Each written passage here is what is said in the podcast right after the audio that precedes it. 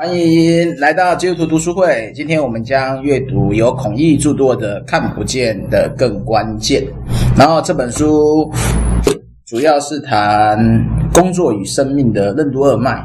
然后我们每次会进行两章，今天我们就会从第一、第二章。开始，然后就欢迎大家一起讨论了。因为这本书的书摘，呃，有一点难处理，所以我们就是以它的题标为主，加上一些补充。好，那这部分我们还是先由提摩太先，哎，简单的摘一下，每个问题我们都停下来讨论了。好，可以啊。嗯，好，好，可以。好，第一章，它主要是在讲哦，好。就是在工作当中认识自己。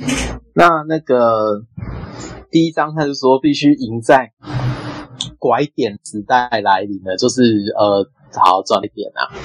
那那个他黑熊这边有帮我们补充说啊，就是说那个三十三页那里啊，他说十倍数时代，然后就说在在三十三页那里。就是十倍，就一九九七年大块出版一本书叫《十倍数时代》嘛。那那个呃，二零一五年的时候就就换成了另外一个，就这个时代又改变，变成一种他们观察说是一种大过剩时代时代。那那个在二零二一年的时候就有另外一本书叫做就是大停滞，就是说。我们都会看见说，哎，孔毅的书，它在这个时代里面啊，它到底是属于一种加速呢，还是减速呢？那孔毅他就会觉得说，在这个时代，就是有一点点像是实体，它会陷入一种瓦，呃，实体它会陷入瓦解吗？我看一下，对啊，没有，好的，他这边主要是先讲那个虚拟加速，因为。他自己讲的是，他出《赢在扭转力》的时候是二零一五年嘛？对，对啊，所以我才补充啊，二零一五年讲十倍时代是已经过期了，因为速度已经开始趋缓了。因为过大过剩其实就是产能过剩了，所以他就开始减产了。然后进入疫情他就开始停滞嘛。嗯，所以对我来讲，他的一开始的第一章的论述，我持保留态度。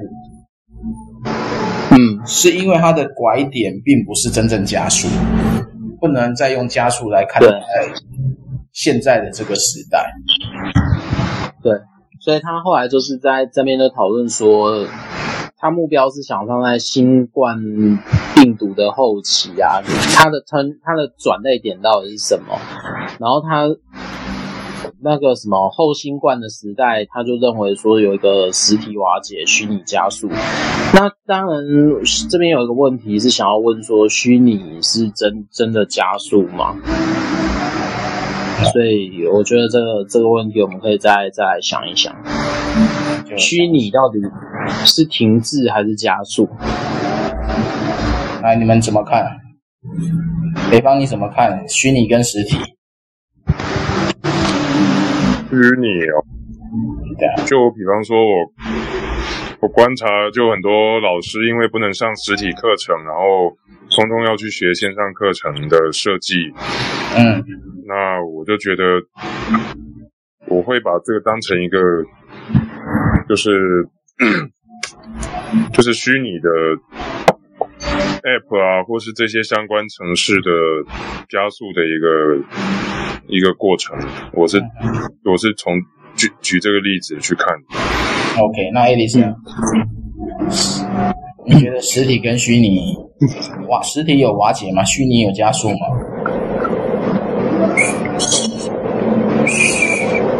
对，我觉得虚拟是可能是一个一定会出现的，就怎么讲，就是你一定是会往那个方向走嘛。但是我也想到说，有一些东西是没有办法被虚拟替代的，好比传统制造业，嗯，对不对？这要怎么被虚拟取代？你说这个建筑传这个建筑业也是啊，你要怎么不可能虚拟盖房子啊？嗯，对。你又不是玩那个叫什么动动物森友会，Minecraft 就好了，好不好？Minecraft，Minecraft 可以啊，你要堆积木也可以啊，没问题的。对啊，问题这些这些东西都是没有办法被被虚拟所取代的。那这这边其实他讲的一个东西哈，他的他的实体跟虚拟，我觉得他的想象力有点弱化。对，我没有我没有要批评孔毅啊，毕竟我是一个事业无成的人，我不能批评成功。那因为对我来讲，他他用的例子是在用航空公司跟阿阿马龙嘛。嗯，航空公司真的只是运人变成运货，我觉得实体只是面对到一个转变潮，并不是真的瓦解。你阿玛龙买的东西还是要靠航运配送啊。对啊，所以整个你还是要靠人啊。对啊，疫情中的时候，所有因为物料短缺嘛，所有的所有的海运大塞车变成空运大爆发嘛，所以才会搞出一个什么航航海王的股票暴涨之后，航空股跟着追，嗯，追高，所以它实体并没有瓦解，实体被被虚，我觉得这不能算虚拟，它只能算是一个电商。电商的交易被迫转型啊，就是说，当没有运人的时候，可能未来飞机就会考量像客货两用飞机一样，那个人的座位可能会变成可以方便去转换的，变成大型货机或怎样，这有可能会变的。但我我不觉得他讲的这个观察是绝对的，我个人是不认同的哈，因为他这边提了一个叫永久性的改变嘛。确定跟不确定嘛？来，确定不确定交给提摩太所说吧。好，确定跟不确定哦，他就直接在讲说，在那个比如说呃，反正他在讨论的说是在经济转型的状况底下，他可能会面对到一些挑战吧。然后就是比如说像他就把它区分成经济上啊，然后国力上啊，企业上、管理上跟个人。然后它的经济的话，它就会讨论的就是说，比如说全球化的东西是，呃，在孔毅的观点是全球化已经在这个时候有一点点像是解体了。可是另外一个是有另外一个虚，他他就认为是虚拟的全球化发展。那虚拟的全球化，我在想，他只差没有把元宇宙拿出来蹭热度而已。对。然后第二个是那个国力的挑战嘛，他就说。他应该是举中国当做例子吧，然后他就说，你可能是什么制造的大国啊，然后你必须要转型成新创新的强国。他都已经告诉你强国了，你还要想什么？哎啊，没有啦，总是要留一点，留一点空间，想象空间嘛。嗯，那那个企业的话呢，它就是会觉得说是这种实体的思维跟虚拟平台，它可能的那个会有成长。那在管理上，它就变成说，因为人都不在现场的时候，它就需要，它就需要去强化企业的那个的认同感跟价值观作为它的核心。那对个人的话，他就等于是。原先有一个办公室可以去的人，他就要变成说独立作业，他他就要做负责一种独立作业的平台。那当然，我觉得这种确定与不确定啊，它它会它会是一种，我觉得它有点像在讨论说，当你从一种固定的生产模式去转为一种就是相对比较零碎跟独立作业的方式的时候，那这样。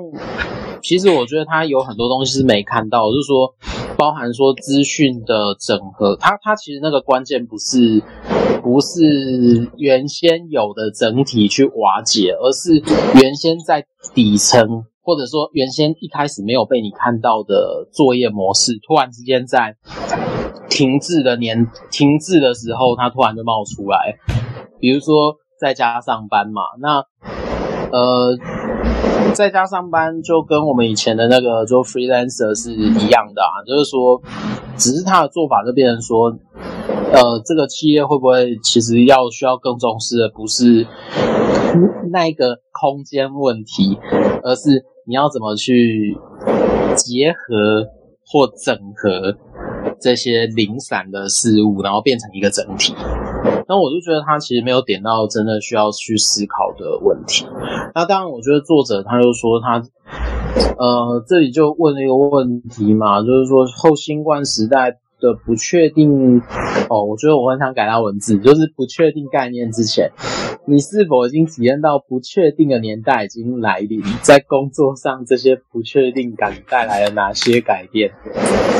没有啊，不确定的年代很早就来临了啊，甚至连甚至是在新冠之前，对吧？有一些产业的转型或产业的崩盘，其实在，在在在我可能开始工作十几年，或者说我刚毕业那个时候，就可以看到说有一点点，有一点点雏形在，对啊，所以这种嗯不确定感嘛，就我我觉得它是一个可以讨论的，讨论的空间。觉得不确定感这个东西哈。呃，疫情后来看吧。对，好，那就报的嗯，嗯，那就继续看下去哦。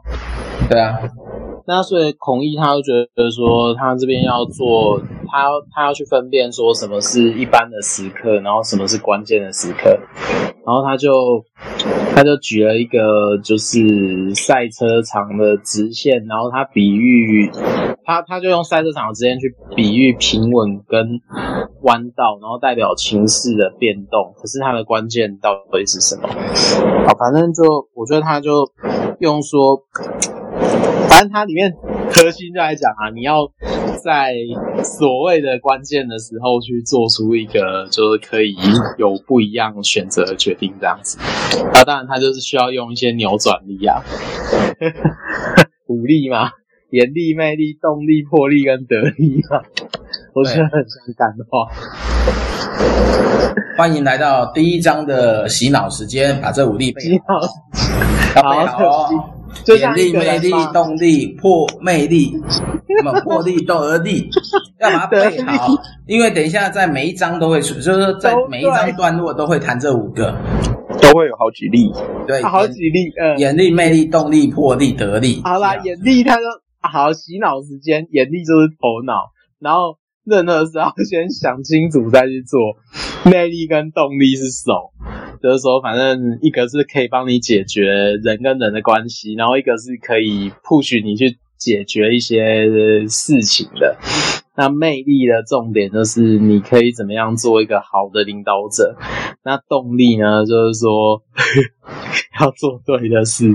然后当然魄力，它就等于是一个行动行动的核心，然后是去调整跟应变事件的核心。那得力就代表心，怎么就很像以前的地球超人？不是，我觉得他这武力 哈用词用词就用得很怪异。为什么大家都不会察觉呢？啊，眼脑脑力明明就是脑力，为什么要讲眼力？他可能讲说你要看对事情，还是那那应该是看清楚啊？那还写想清楚干嘛？洞察力呀、啊，那是什么眼力？那就洞察力呀、啊，对啊，那魅力，我觉得他的魅力应该魅力，他是领导力诶。对啊，charismatic。对啊，所以我觉得他没事创，他没事创的五个词，然后这五个词又跟他表达的东西没办法直观。有他这个孔武力，我不知道讲什么啊，真的很废啊。不是，我觉得要用词可以用更明确一点嘛。魄力当然，我觉得它里面它里面只有魄力最明确的。对啊，它的就是你你。动力跟魄力到底怎么区分？不是，我觉得它少了一个热情。对啊，热情。那要那要力去。我看到这边的时候，我只是在想说，是不是因为他久居美国，所以中文能力不是太好？那就算他写英文，那也要看他英文写什么。问题是，他已经出了几本书，都是用这五个。哎，对啊。因为你看 中文不太好，你看他第一个第一个洞察力，我们可以确定 OK 没有问题。第二个对我来讲是领导力，因为你要吸引人跟随你。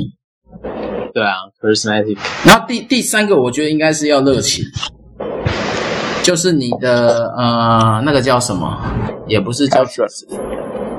对，那对你的 passion。然后魄力魄力魄力讲的是执行力。嗯啊。他做一个得力，他的得力这个定义，我会觉得就是道德观吧。而并不是就是良心的的品格啦。所以我觉得他他他包装了五个词，但是又不是让人家可以直观的这五个词，那不是叫强迫叫人家洗脑又是什么？还是说他还是他这五个有申请专利，所以他他就用这五个让大家那个不能去使用啊？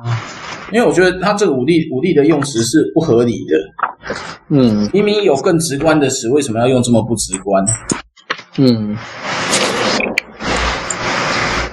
好啦，所以他他就这边就就是说什么改变，他反正在讲说你要怎么改变认知，要对应一些关键时刻。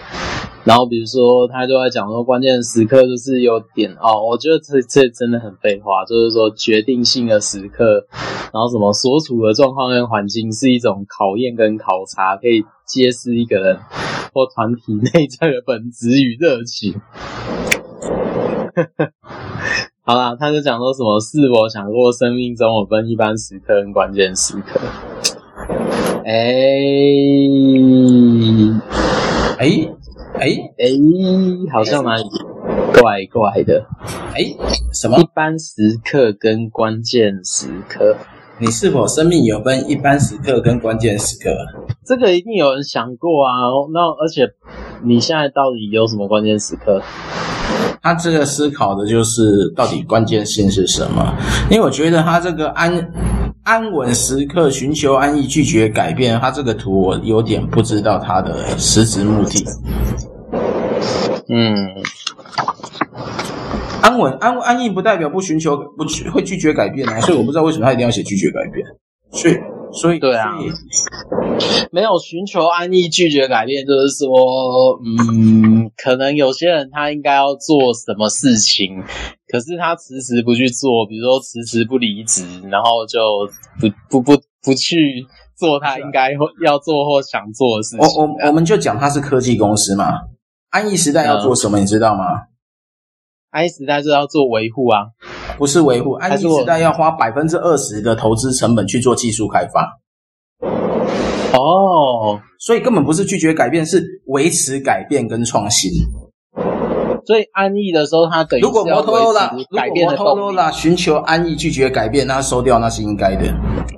嗯，但我觉得一般我们在科技公司谈，就是尽可能的能把预算比例拉到二十趴，就是维持维、嗯、持创新。没错啊，因为那是那是那个研发的成本啊。嗯，所以所以他也不算拒绝改变，他是寻求安逸，然后稳定创新。嗯，所以我觉得他用拒绝改变这个词，我会觉得很怪异。你说那个基本上基本上你你如果在科技公司里面拒绝改变，你应该已经被开掉了吧？就就就就走下坡了，不会说到关键时刻才来做改变。你平常没预变，到关键时刻就是当当炮灰啊？怎么可能？会被淘汰的啊！对啊，关键时刻怎样能改变？怎么可能有成功或失败？所以你就对人家关键时刻你就被并购了，就就关键时刻就是就那个啊，因为我觉得他这个他这个论述对我来讲不太不太不太有科技公司的感觉，嗯。可能他自己也是哦哦，没没事没事，不要讲。没有啊，你要没有他自己也讲了，他是拿了多少多少多少的创新嘛？虽然那个那个数量真的不多，嗯，九个专利嘛，嗯，九个专利其实真的不多，嗯，因为我认识的一个什么远传啊，不是远传，就是那个电信公司的，他拿的专利数一年就超过九个啊，而且都申请全球啊。哈哈，所以所以呃，孔孔九专，对啊，所以我说九个专利这个真的没什么好炫耀，但是三十篇论文发表是是稍微有值得一点点的，嗯，也是啦，对啊，那手机中文支付这个这个实在没什么好讲的，就翻译嘛，这个说真的没有什么好讲的。对啊，我直接我直接我直接看他的那个多方面的职场成就，而且那个而且又是太极，我们都知道太极卖的有多烂，那卖够够了，卖个够，好吧，那个这样直接问嘛，Linux 的 smartphone 哪一支？我不知道哎、欸，没听过。所以这个荣耀是没有啊，至少他是教他杰出校友啊。好啦，这个这个这个，如果他讲他艾顿之父，我觉得这个可以啦。嗯，但艾顿是什么，我不熟啦。我也不是做这种研发的啊，所以我觉得我们不能人身攻击。我只是觉得他去提这些，对我来讲不是那么稀奇的东西。以为是那个艾伦，你知道吗？哦，艾伦。所以所以说，你看他那个关键时刻决定胜胜败的改变，我觉得他这个图哈会会引导错人，因为不应该是这样画的。嗯。就假设是个人，个人也不会拒绝改变。我们安定的时候才可以学习啊。好了，我先、嗯、我先补充一下啊，黑熊刚讲那个 Linus Phone 啊，嗯，Linus Phone 其实呃，全世界最就是比较听得到一个，就是 Sony 有一些 Xperia 它是 Linus Phone 哦，然后还有呃小米小米有一只叫做 Poco Phone，那那只也是 Linus，啊，呃。所以呢，都没有到主流市场，呃，完全都没有进入主流市场，因为接受度太低，是吗？所以到最后都还是安卓、安卓 phone 跟那个 iOS。呃，实际上，实际上就是这两只手，其实还大概好像还我知道的大概还有还有四五只，但是原则上都是只存在在美国的市场里面。连亚洲都进不来，而且他们后来还妥协，就是在研发过程当中是一，在研发过程当中有试掉嘛，在试掉之后他们妥协，必须要把 Android 的系统直接插进去，就变 Android with Linux。OK，那就是装加上加上装上 Java 就可以换那个旧款的 Android，差不多就是这样的意思。我靠！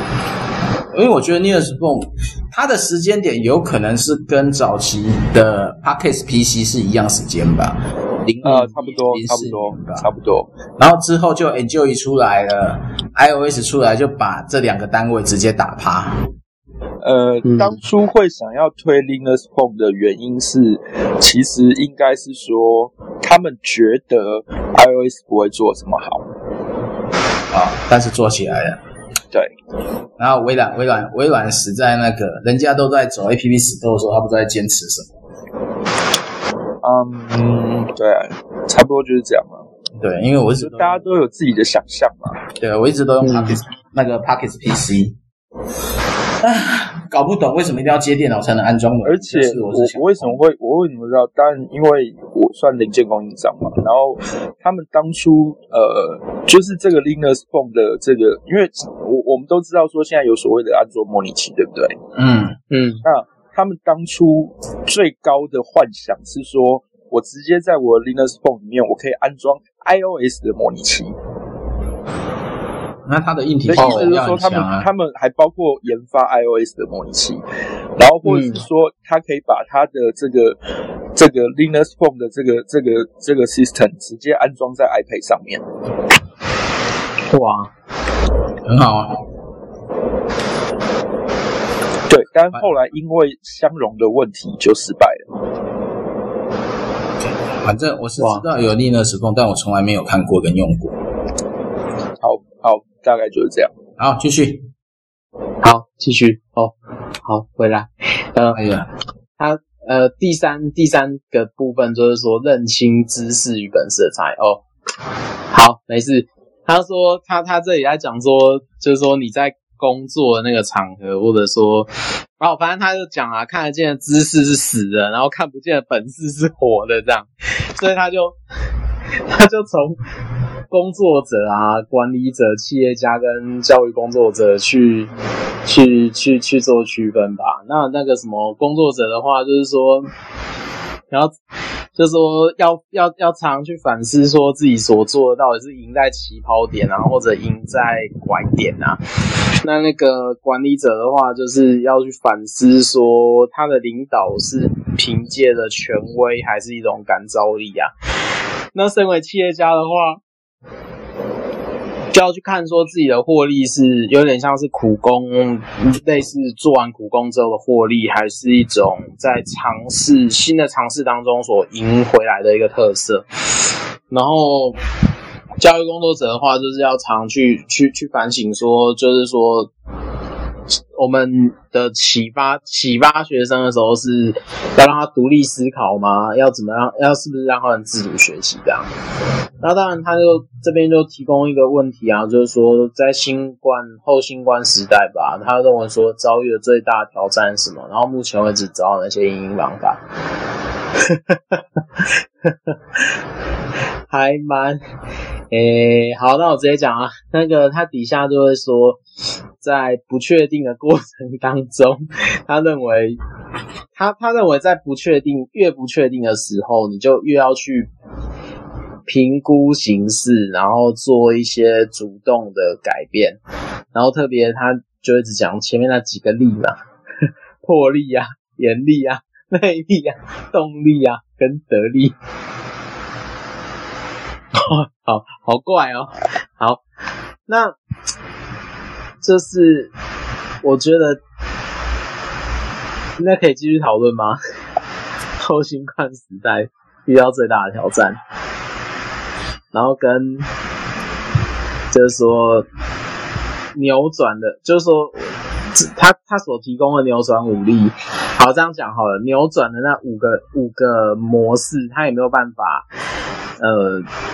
帮助我们去评估目前在作业、工作或者是做事情上面的的的得失，这样子会不会有会不会有一种新的启发？嗯 嗯，会不会有新的启发？我我我觉得他那个武力本身就就是一个不完整的。论述，嗯，所以不会有新的启发。对啊，后新冠时代的挑战哦。嗯哼，虚拟变线上不会是挑战啊，因为它真的挑战是你要怎么样在讯息当中去筛出你真的必要的讯息。对啊。就是就是你在资讯跟你在 quarantine 的这个过程里面，就是说你一定被 quarantine 的那个状态底下，你要怎么去去分辨？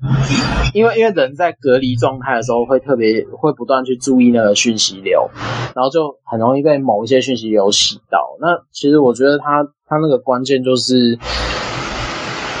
你你你到底要怎么去评估这种讯息流？然后在那个讯息流不断过来的底下，你怎么去筛？从讯息流当中筛出你真的想、真的适合当下状态的东西。不过我觉得他这些东西会比他讲的那个什么五个力还要来的重要啊。包含学习也是啊。我说，如果以学生来讲，你怎么在这种呃呃上课的过程里面？你去提出一些有意思的问题，借着你跟老师有些距离，或其他同学有些距离，老师不会直接直接定你的时候。哦，对啊，我找到了一个东西了。嗯，他这五力哈是在嗯是被归纳为领导力的核心五大要素。领导力的核心五大要素有洞察力、决断力、组织力、行动力跟意志力。他是不是有人用过？这个我忘了是谁。我现在是在看一个管理期刊里面有用的五五要素，统统称叫领导力。嗯，那那他这五力刚好就是领导力的五要素。那他这样去包装这五个词，我就觉得，嗯，混淆视听，对我来讲。那他应该把那个那个什么 quotation 把它拉出来啊，因为因为我这样讲嘛，洞察力、决断力、组织力、行动力跟意志力，你去套回他武力，是不是套得起来？可以啊，组织力变成是他的魅力嘛？对，洞察力就眼力，眼力嘛，对啊，决断力，决断力就动力啊，后面哎呃动力没有决断力，决断力其实应该算在他德行这一块，该做不该做，嗯。然后组织力就是魅力，行动力就是它的动力，动力又破诶魄力破力是啊，破力是执行力啊。我我已经我已经搞混了。对啊，没有不重要。所以说这五力其实对得上，就是说领导的五要素是对得上他的那个五力。啊、嗯，那就变成说他那他这讲的五力，我就觉得你你反而用了一个词，不是大家习惯的词。嗯，这个，然后他可能大家觉得很用用用的很顺手，这样。对啊，因为我就觉得他这五力真的，这这这五个词真的不对啊。嗯。但当然前面的书斋都前面的书斋都写说，哎，孔老孔老师的这个武力讲的很重要、很关键，这些扭转力。那结果那这样我这样看回来，看回领导力的武力，那五要素，那我就觉得那那也不是什么新鲜事啊。不是，嗯，基本上它它这个东西是你你其实不管在哪里，你一定要的嘛。对啊，嗯，就你一定要具备这些东西嘛。那你特别把它写出来的这个，我我觉得。没有意义呀、啊，写出来不是问题啊。我觉得写出来你要套到可执行的面上嘛。我们我们就这样讲，我们今天现在第一章就到这边嘛。然后第一章讲完了以后，嗯、请问你感受不到、感受得到什么叫看不见的更关键？你没写出来那些都是关键。那第六例吧。没写出来都是关。那我就送七例了啊。原力才是关键。哦，原来原力是吧？愿愿原原力与你同在。嗯，这样我就觉得他这样变成说，因为我们一般写书嘛，第一章我们一定要先把这个破题要破出来嘛。对，所以所以他讲的东西看不见，他的看不见我知道，他的看不见就是实体跟虚拟嘛，我知道。嗯，对啊，虚拟的改变嘛，但是我觉得。如果靠这五力就叫做扭转力，那好吧，等我有空再去翻翻看他扭转力好了。不过我们先把看不见跟关键看完好了。哎，他后面真的是吼，就有一点点，我我他后面有两个小两个小尾巴，第一章对。然后他就认为说什么急功近利的社会文化会抹杀了一些有作为者的热情，嗯，然后跟什么知识灌输的教育方式抹杀了学习者的好奇心。我跟你讲，填填鸭教育抹杀好奇心，这是没错的。对啦，但是但是背诵不等于填鸭。没错，背诵就是说，如果你是有意义的背诵的时候，或者说你，或者说它其实是一种反复不断的刺激，然后加深你对那东西的印象。嗯，但是，但是，还有，但但我其实真的很想。很想刁他的是现在的学生，就我知道我接触的学生已经不是他想的那样，就是很单纯一片白纸，然后什么什么，你只要写上什么，他就会是什么。当然，现在学生不会是这样。那可能三十岁啊，或是三十岁以上的这些社社会青年，可能还有经历过那个时代的，就会就会有这种气氛啊，特别在。呃，神学里面的同学就会有那种很喜欢说这个东西到底有没有效，很喜欢用这种方式来切入问题。但这种问这种切入也没错，但是只是说他不会去评估那个有没有效的背后，他他或者说他不会问另外一个问题：这东西为什么有效？就是说在在这过程里面，我就觉得他还是有一点点小东西可以看的啊，就这样。对啊，就就他们，他不不追求功利，这个没问题的。对啊，然后寻找寻找热情，我觉得也不会是问题。我觉得他最后总结这几个 OK 啦，这是标准 OK 啊，标准的那种那个叫什么心灵鸡汤必要提的东西啊，心灵鸡汤哎，就先洗脑嘛。对，也也不是洗脑啦，就是成功法则嘛。你不要追求功利嘛，你要有热情嘛，你要按照你的内心的指引嘛。那如果基督徒的内容，我就不会写内心嘛。你要聆听圣，就变圣灵啊，聆听圣灵在你心里说话的声音。对啊，然后对，你要感受意象啊，什么创新创意啊，你要回应神的呼召啊，对不对？活出。活出那个啊，基督徒应有的那个荣耀啊、尊贵啊，OK 的啦，要活出美好，没问题的，很好啊。这本这本第一的结尾很好啊，把该写的都写的啊，没有问题啊。好啦，比尔盖茨、贾伯斯、孔毅，他他可能是另外一个年代的人。哎，你是不是跳哦？最后面哎、okay，没有没有这是后面的尾巴。OK，对啊，对啊，他然后但是现嗯，对啊，这我这我要讲就好了。好，对啊，他举他就举了贾博士、孔毅嘛、贝尔嘛，但大家知道这个他们是什么年代的人吗？你知道年代没办法复制啊，他们都是属于战后婴儿潮的大复苏时期的，所以啊，只要你愿意打拼，有遇到好的机缘机会，你大概在四十岁左右都一定会有成功嘛。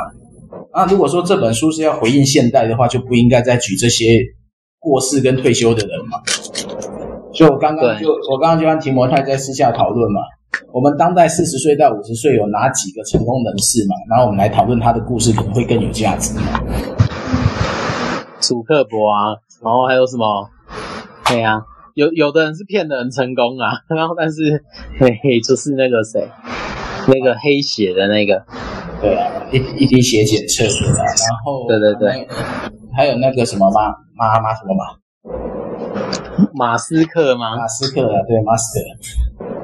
然后马化腾也算嘛，就我说，如果说他真的要谈这种当代成功人士，你反而不能再谈这几个，你反而要谈现在这些人他们的改变，然后是不是用这些，他们就符合这些领导力呢？我觉得这样谈可能大家会比较清楚，因为时代背景不一样，环境不一样。当然我们也都知道那个赢在起跑点这个问题嘛，对不对？下一章就会讲到赢在起跑点嘛。以这个时代来讲，哈，你不赢在起跑点，你不能像他一样，因为含着金汤匙出生，毕竟有他的位份跟他的资源。然后你一开始就输在起跑点，你看，你一读书，你就是背了多少的助学贷款，然后工作了一二十年还清，然后你再找机会，不好意思，你老了。嗯。对啊，很多人就三十岁工作嘛，大学硕士毕业或博士毕业嘛，将近快三十嘛，三十岁你还这些学贷也是几百万嘛，至少也给你还个十年嘛，嗯、对不对？四十岁啦，对啊，四十岁你还要期待什么？人家四十岁已经登峰造极了，比尔盖茨最红的时候也是四十岁，对，贾博士好像也差不多，那时候嗯，Apple 刚开始的时候。那你现在现在现在比较厉害，主克博士现在刚好四十嘛？那我我对我来讲，我反而比较好奇，就是主克博他的成功经历啊，是否可以可以可以找到一些模式？但成功很难复制的，因为它牵扯到天时地利人和嘛，对不对？绝对不是这个扭转力可以简单形容的嘛。如果扭转力这么有用。之前有人曾经问过一个问题，就是到底是时势造英雄，还是英雄造时势？我觉得每个时代都有每个时代的英雄。是啊，所以没有没有没有没有必要去研究是时势造英雄，英雄造时势，因为每个时代都会有不同的不同的名人，不同的英雄。嗯，那但他们的成他们的成长范例或经历。原则上都无法复制啊，就是这样的一个特殊人了。哇，看不见了，更关键。我这就是他没看见的啊，因为我觉得如果他真的要出书，应该要写这些人，而不是在写这个人。对啊。我觉得第二章真的可以，第二章之后真的可以标题念一念，然后他的观念来讨论一下，这样就差不多。因为我觉得讨论他的观念跟我们现在面临的真实状况反而比较务实啊。因为我想前面那些推荐序都都都都太尊崇孔老师了，爱我们这个那个那个不长进的日。那个推荐序推那个推荐序的部分哦，嗯，我我们我私下再跟你讲为什么，就是为什么会发生，就是为什么是这些人，然后怎么发生的这样，嗯嗯嗯，对，他有稍微有一些内幕啦，也没那么重要的，因为推荐序我我我看了几个人，有几个人根本没看书啊，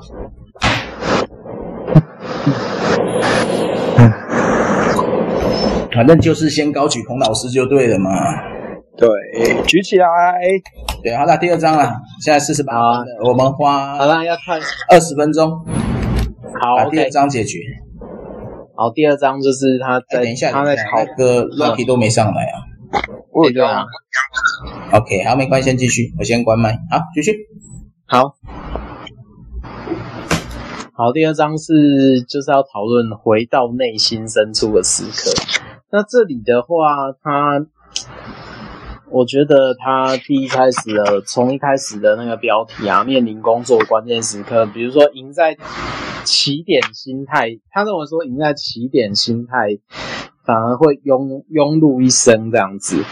那，嗯，他用一个同心圆来解释说。呃，比如说生命的最核心是，就是有点像是生命面嘛，然后在外圈一点是精神面嘛，那在更外圈一点就是现实面。那反正它就是一种，呃，在内内部的时候是说我为何而战，但是在精神面的时候，我我要就会思考另外问题，我要怎么回应。那如果是在外面的现实的时候，那他他通常是在问说，那现在发生什么？那我觉得他是一个，就是呃，比如说我们通常在在在回应的。回应的过程，我们可能只会从现实面到精神面去想说现在在发生什么，然后我怎么去回应，然后他没有会，他都不会进到最后一层，是说我为什么这样子回应这样子。那从这里的话，他其实就会就会在厘清说，到底现实、精神跟生命这三个层次。到底可以，就是他会有，他会给我们有什么样的帮助？这样，那接着他就，呃，比如说他就去想，他他接着他就设定了第二个情境，就是说有一个华裔的主管啊，然后他进到一个科技公司嘛，然后但是，但是他就是所有的人都跟他一样有升迁机会，但是。到了最后一个关键的时候，反正反正就是说，这个主管他没有升迁，然后这个哎，他里面的主角叫 Joseph 吧，然后他就是呃，他有一个前提，就是说，就是说，在那个过程里面，他就帮助这个主管去看说，哎，他有没有意识到市场的转变啊？然后他有没有制定根据这个转变制定新的愿景跟策略？然后接着是他怎么样去，他有没有可能去重整组织呢？或者说进而用更适合的人来处理这个问题？然后接着他去产，他去产出一些新产品的的，或者说定定一些新产品的规格这样。那当然在现实面的话，就是说他如果拉到这个层面来看，就就会发现说，呃。比如说，这个很稳定的华裔的主管，他叫 Joseph，他就认为说他的功劳是里面最大的。可是他精神面啊，他就会变成是一种，他认为，呃，他没有办法升迁是因为种族歧视。那到了生命面的时候，他就会觉得说他是，他就忽略了他人对他的贡献这样。那当然，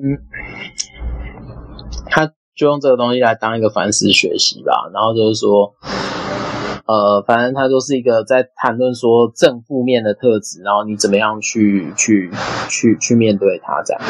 那所以他就用 Joseph 案例来谈工作的关键时刻，他认为是赢在所谓拐点行动，然后因而与众不同这样。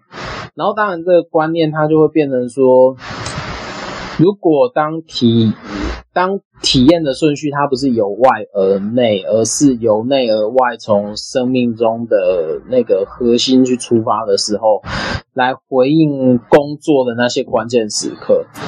那最后有没有可能会带出其他不同的结果？这样，他这个我觉得有点像是借 Joseph 那个故事带来谈那个，来谈，呃，就是你在职业碰到一些瓶颈，或者说你在职业都很顺遂的时候，你有没有可能看到一个就是即将来临的变化？这样。好，工作不设限。嗯，哎，我们要这要停下来吗？还是我就继续哦？啊，不用啊，就直接讨论。我觉得直接用讨论带过去就好了。对，然后他接下来就就在讲说，他就在讲说他自己的那个工作经验是，就是他去新公司报道嘛，然后就会就被告知说，哎，临时的工作已经不见了哦，然后主管就说，啊，不然你要你能做什么就是去扫地。那如果你在这个状况下，你可能会有什么样的反应？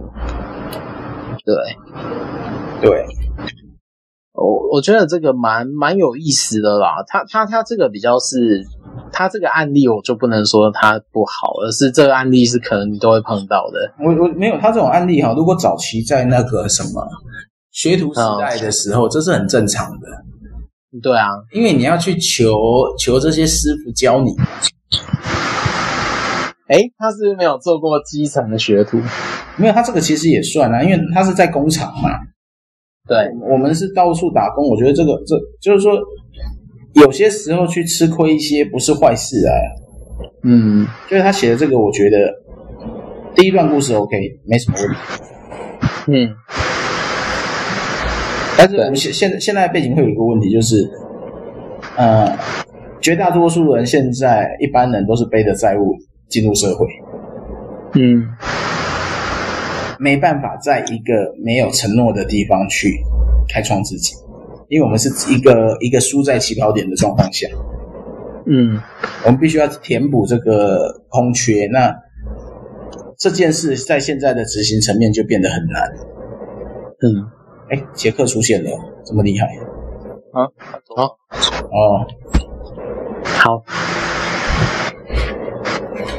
好啦，那反正他就说，在这个状态底下，所谓的成功跟失败就在一念之间。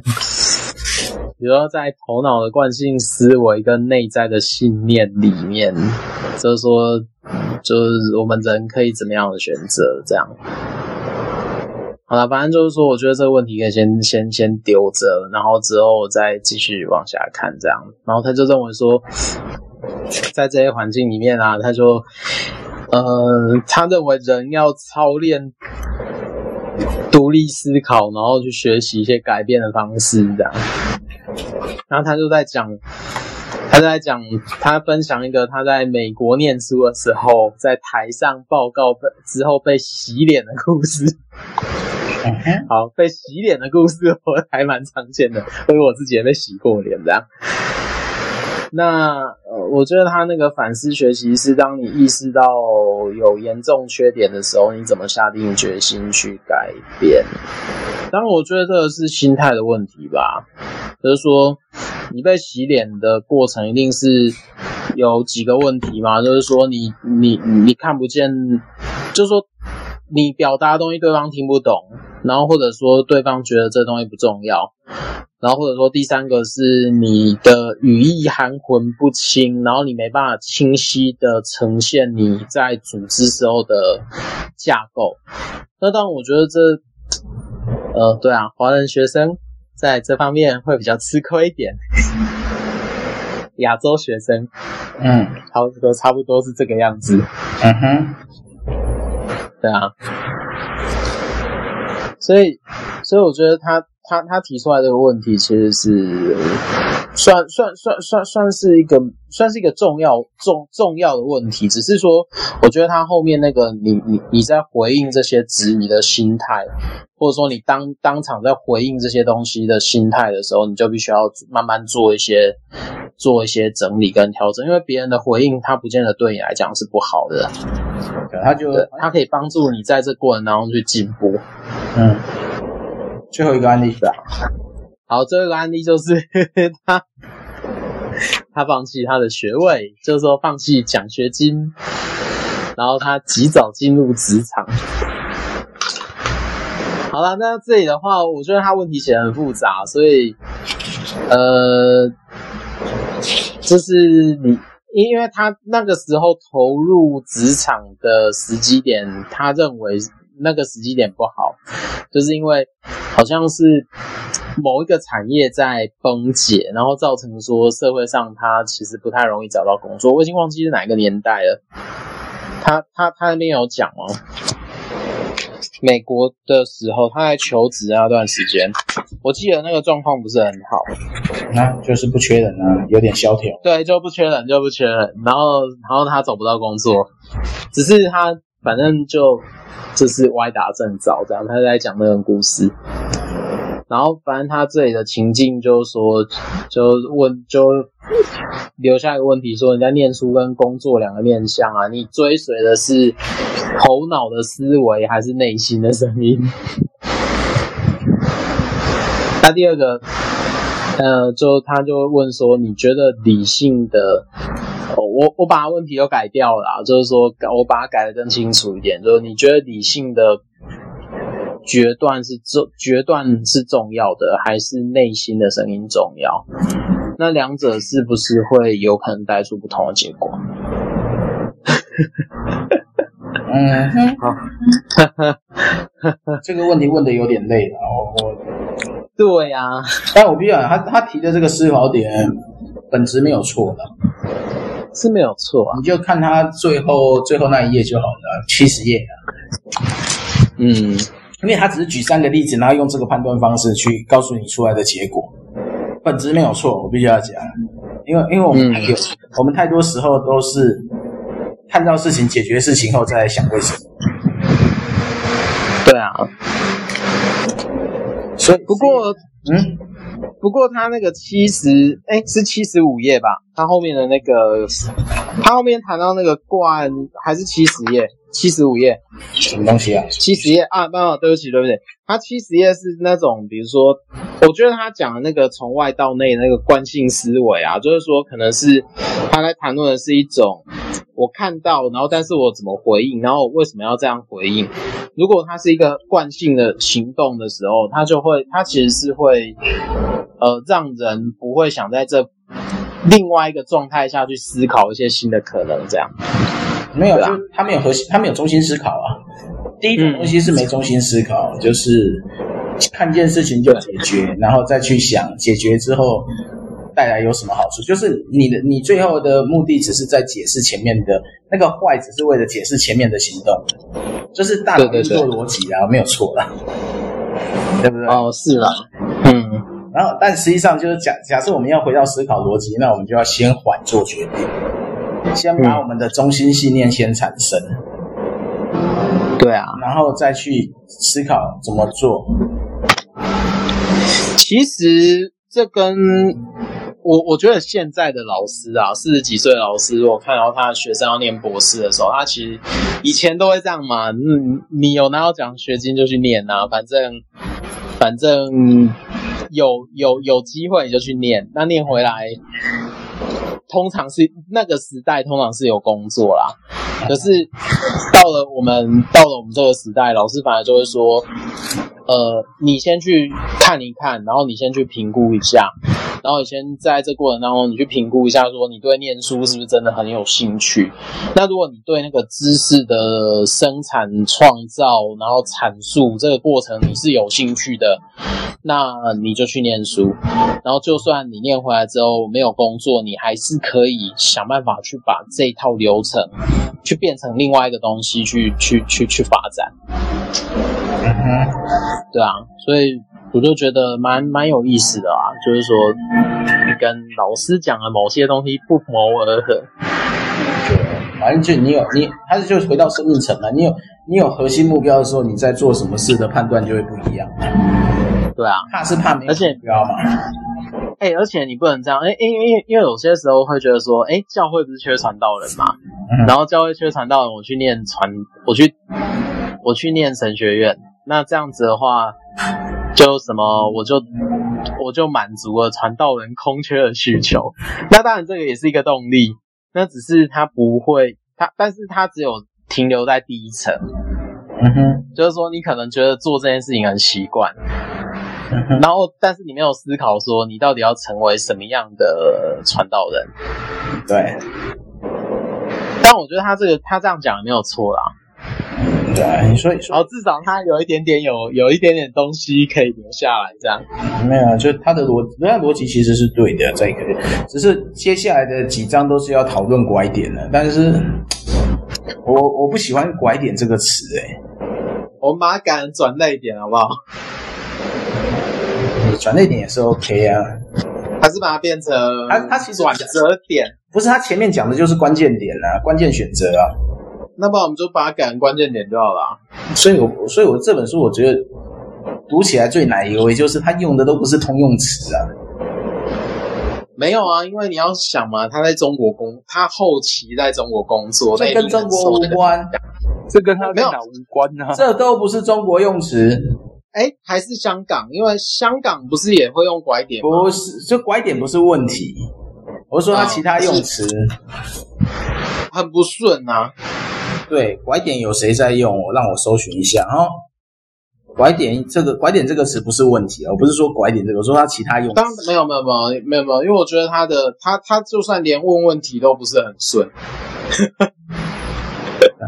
就说他在国外待太久，中文能力可能。嗯，没有，因为我在嗯，拐点拐点是数学用词啊，叫反曲点，所以跟这个含义又完全不同的哦。好烦哦，他到底想指什么？就是说这个点就是原点，就是曲线嘛，曲线要转向的时候就会有一个拐点嘛。但我觉得跟、嗯、跟他要谈的东西又不太一样。对啊，因为他谈的是关键点要做正确选择，对不对？哼，这时候他说编辑请出来面对。嗯，但这这这不是编辑问，因为他好几本书都是这样谈的。嗯，啊，对啦，我知道说当当编辑如果碰到这种比较稍微大咖一点点的作者，他不会。直接跟他 argue，而是说他会说：“老师，你说的都对。”对啊，老师说的都对，孔老师说的都对，只有我们这种小屁孩在那边抱怨。呃，老师，你说的都对，对，不要当小屁孩好不好？谢谢。对啊，继续当小屁孩。哎呦，他后面又改了一个词，什么词？我惊讶。不是啊，我跟你讲，他后面又把那些东西又讲的更明确一点，但是这也也不是什么明确的词，就是他把那五力写成方向能力、激励能力、执行能力、胆识能力跟感召能力。那、啊、你为什么一开始不用这个词就啊？是换来？对啊，五力呀、啊。反了，读这种书最讨厌就是不同一语言，然后又用又用不是通信通用语言，就觉得好累。反正他现在，他现在告诉你说，他这本书就是两个观点，刚刚讲的前面的那个武力，嗯，然后跟后面的思考逻辑，先有核心，再谈做法，不要遇到事情就谈做法。对啊，因为遇到事情就谈做法，那你只是产生一个，你在产生结论，哦，我做了什么，你只是在肯定自己，这个这个本身没有错，但是就是没有法，没没办法把你带到一个方向去。嗯，但如果说用他的这种呃扭转力的思考点，就是回到核心思考点，那你你在做任何判断的时候，你会有一个中心的价值价值理论、价值观去判支持你要往哪个方向走，所以你的你的评估就会完全不一样。对，所以接下来第三章就谈专业者如何赢在拐点，跟经理人如何赢在拐点。如何赢在 turn point？有时候就在想啊，我们这个躺平时代为什么要赢呢？我们可以输得很有个性啊，或输得很有态度。对啊，我就觉得这这这本书如果对我们这种躺平年代的人就觉得，为什么要赢？对啊，日子可以过，饭可以吃，嗯、很好啊，哪里不好？是啊。对，没错，北方你觉得呢？我觉得，嗯，为什么要赢？呃，赢可以获得很多，比方说社会地位啊、名气啊、财富啊、权利啊，赢可以获得很多东西啊。那你会在意这些吗？我坦白说，多少会啊。哦。那那我们已经我，我们已经躺平了。然后我 受的教育就像他前面讲的那一种吧，是追求功利啊之类的那种。好，所以我就觉得他这个就就违反他那个刚刚前面讲的那个，因为他用“赢”这个字哈，就会变成呃，他第一章吧，第一章后半吧，那几个要点嘛，不要追求功利。所以为什么要赢？真的？那我不追求功利，我觉得我第一个问题就是为什么要赢？这就是我的核心问题啊！赢了，嗯，想到一个相声段子，赢笑，嗯、什么？赢的笑声，赢。有，这个这个我好像听过。哦呀呀呀呀！哦，对对，是宋少卿跟谁？赢了，赢了。我想起来，我想起来，有有有。对啊，所以我就觉得，如果如果他要讲这些看不见更关键，那我第一个问题就是为什么要赢？对啊，要要是我就会还要问一个问题啊，呃，选择一个让你人生人生满足的选项吧，根本不要赢。对啊，赢不一定会满足啊。没错，对啊。前一阵子赢了，搞不好更空虚啊。对啊，前阵子看到一个那个什么呃，哎是那个谁谁的话，他就在写啊，一个有钱的爸爸把小孩送到那个乡村的地方嘛，嗯、然后他爸爸就说要让你看那个有钱人跟穷人的差别嘛。然后那个小孩就觉得，嗯、呃，大自然好丰富哦。然后他们家只能关在房间里，然后在这都市里哪里都不能跑，庭院又小小的。然后在大自然，以天为以为以天为天呐，以地为家嘛，对吧？就整个、啊、整个环境都是我的，我为什么要变？哦，那我们家除了钱以外，真的好穷哦。对啊。他其实只是换角，换换个换个位置思考而已。对啊，如果说我只是为了要满足一个生命的成就感，就回到那个马斯洛嘛，对不对？嗯，好像吧。马斯洛对，应该是吧。那如果只是为了要成就自己，嗯、那那我的目的就不是赢啊，我的为目的只是为了满足嘛。嗯，对不对？那不追求公益就没有所谓的要赢在赢在关掉，我们又不是要追求一定要飞黄腾达，我们追求的是过有意义的人生呢、啊。照他这个问题是这样吗？嗯，那我我我要用我我其实我就会避免用赢这个字，对我来讲。嗯，哎，这最好笑，你看赢在关键时刻的能力啊，你不是写拐点？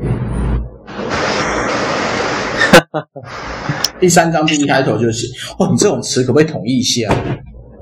我觉得搞不好他，搞不好他也也不是一个有中心思想的人，不是搞不好，就是说你要写这种书，你创造一堆不是通用的词，嗯、对对学习者来讲，它是一个很难的事情。嗯，而且你这些观念其实并没有那么复杂，其实是很简化。就是武力，武力就刚刚讲那些领导力嘛，就是说你其实还是要组织力、有魅力什么，才可以才可以让你。呃，在遇到事情的时候有办法解决嘛？然后第二件就是你的思考要转换嘛，你不要看见事情才去处理嘛，你应该先有核心中心思想，遇到事情你就应该知道怎么做的嘛，然后你就会看到结果了嘛。所以我觉得他前两章他讲的东西很单纯啊，但是被他的用词搞得很心烦。嗯。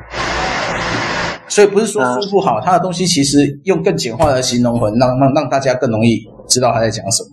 然后举的例子可以用现代一点，会当帮助大家更务实。所以我在说，他举的例子就是举现在四十几岁的成功人士，然后是不是有用到他那个呃孔武力的那几个项目啊？孔武力，哎，这这这这武力只有他在撑啊，没有其他人撑啊。孔孔孔孔武力。对不对？这他这扭转力有谁在撑？没有，还是至少我目前没看过。对啊，扭转力，赢在扭转力，就他的词啊。嗯，没没有其他人用这个词吧？嗯，所以这等于是为了他创创造的新词啊。而且你看他一开始就写赢在扭转力，我就觉得这个人太太成败论英雄了。嗯。他就就标准的功力嘛，就违背他第一个论述了。啊，那那我们真的追求，我现在鼓励大家追求，就是你要追求自己的那个自我满，就是最最起码你要实现自我嘛，自己的满足嘛，这些什么不一定要去追求这些，因为你去人比人哦，在这个环境，我们只会更加凄惨的。嗯，所以大概这样了。好，下下礼拜再继续继续赢一下吧。赢了，赢了，赢了，赢了。第三章，专业者赢了，赢了。经理人赢了。哦哦，我想起来了，什么那些老爷们赢了，赢了。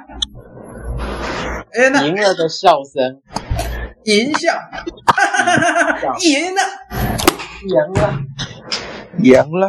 啊！所以下两章赢了，然后，然后再是五六，反正原则上我们这本书还是认真读嘛，我们总是帮他总结一下他的主要的关键点嘛，对不对？第一章他的想法，第一章就是。呃，我们不要残牛转武力，我觉得就是培养自己的领导力啦。